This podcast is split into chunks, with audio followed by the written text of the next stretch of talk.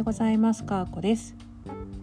えっ、とですね今日はちょっと難しい話をしたいんですけどなんか自分の中でも言いたいことがそれほど固まってはいないんですけれどもえっ、と〇〇を経験していないから〇〇な人の気持ちがわからないという思考っていうのがその違うことをことさら意識をする線引きをする行為なのでその考え方を持っている限り差別はなくならないんじゃないかなっていう、まあ、そういうお話をしたいと思います。えーとまあ、私たちは何がしか線を引かれるなんかあなたと私は違うっていうふうに線を引かれることっていうのが、まあ、いくつか体験としてあると思います。例えばですね、あのまあ、線を引くというわけじゃないんですけど例えば高校受験の時にこの高校に行ってる人あの高校に行ってる人っていうふうに、まあ、ある意味で違う高校に行ってるから線を引かれるとか。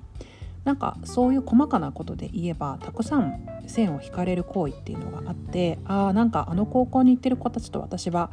違うんだなとか。それを劣等感であったり優劣感優越感であったりまあいろんな気持ちを持ってその違いというものに向かい合ってきたんですけどなんかだんだんとこう大人になるにつれて成長するにつれてあの違うということに意識を向ける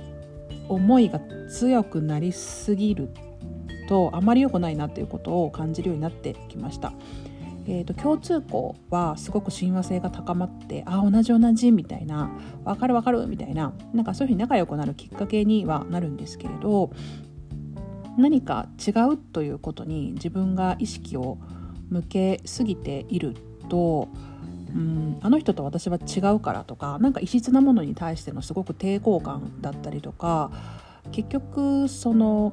うんと線引きをして違うっていうことじゃなくてなんか根源的に困ってることとか根源的になんか感じていることとかは一緒っていうところが見えなかったりします。で私結構一緒とか同じっていう言葉を使いがちで、まあ、安易に使ってるなって思う人もいるかもしれませんけど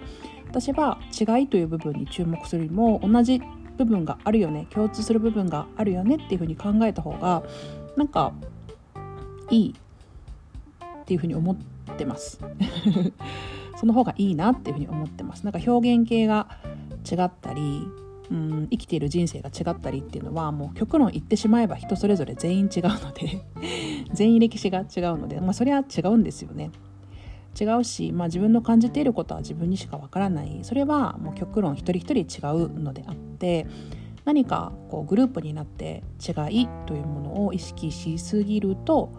えー、となんかうん同じ人間だよねとか同じ本質的な世界を生きてるよねとかなんかそこが見えなくなっちゃうのってすごい悲しいなと思ったりします。でこういうことを考え始めたのが、まあ、私にとってはあの子供を授かることがなかったっていう経験からですね。でまあうんすごく私は素晴らしいことだと思うんですよ。あのこの世で一番素晴らしいことだと思うぐらい。だけどあのなんかそこの違いの部分にフォーカスしなくなったらなんかもっと生きやすくなったしあのなんか子供って可愛い存在だよねって思う共通の部分の気持ちがあれば別に一緒だなって思うし 自分の手元にいない自分の、うん、お腹から出てきていないっていう違いはあるけれど違いではなくてあの同じっていう部分に意識を向けた方がなんか思考としてはいいのかななんて思ったりしております。まあそんなこんなで、えっと、私は、うんと、結構同じっていう言葉を使いたがりますけど人と私は違うって思うよりも同じところがあるっていうふうに思った方がなんか生きやすくなるんじゃないかなっていうお話をしてみました今日も聞いていただきありがとうございましたどちらかってるけど出してみました。学校でした。さよなら。